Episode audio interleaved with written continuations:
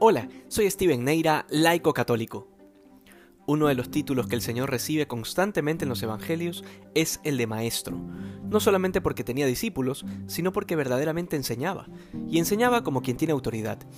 Este es un detalle importante porque Jesús no pidió en ningún momento ser reconocido como Maestro, sino que sencillamente quedó sobreentendido el título desde el instante en que empezó a enseñar sobre el reino de los cielos. Porque la autoridad viene justamente con el dominio, es decir, con el conocimiento de aquello que se enseña.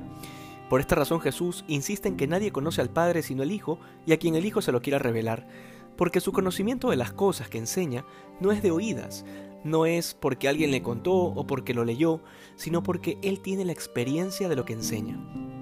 De hecho, Él es la enseñanza misma. Esto nos deja a nosotros un dato importante sobre la evangelización, el apostolado y la catequesis.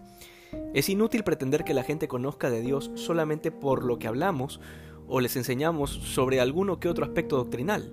El verdadero apostolado, la verdadera catequesis, se da ahí donde lo que se enseña se lo dice en primera persona, es decir, como parte de la experiencia personal. Porque no hablamos de matemáticas o de ciencias naturales, sino de la fe. Y la fe sin obras, es decir, sin ser vivida en la voluntad, está muerta. Tengamos claro que nadie jamás creerá el testimonio de alguien que habla sobre algo que desconoce en primera persona. El verdadero apostolado se da ahí donde se comunica un encuentro verdadero con Cristo.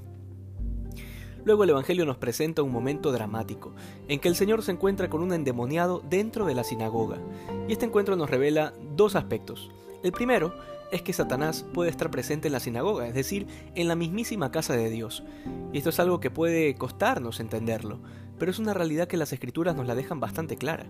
Y por esta razón no debe extrañarnos que el demonio también esté presente en la iglesia, desde sus bases hasta las más altas cúpulas, porque el ser humano será corruptible siempre, y la iglesia es una institución divina porque la ha fundado el Señor, pero también es humana porque es gobernada por hombres.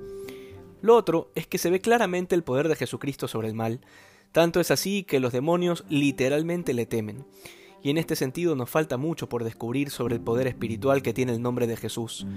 Invocar al Señor en los momentos de tentación y de peligro no es una mera práctica de costumbres, como quien lo dice como expresión, sino una realidad que si es conscientemente vivida, tiene un impacto profundo en el corazón de Dios.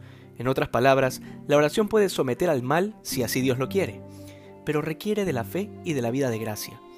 Es verdad que Dios nos escucha siempre, pero la disposición del corazón y el que estemos en verdadera amistad con Dios nos ayuda a escuchar y pedir como conviene. Que hoy seamos más santos que ayer. Dios te bendiga.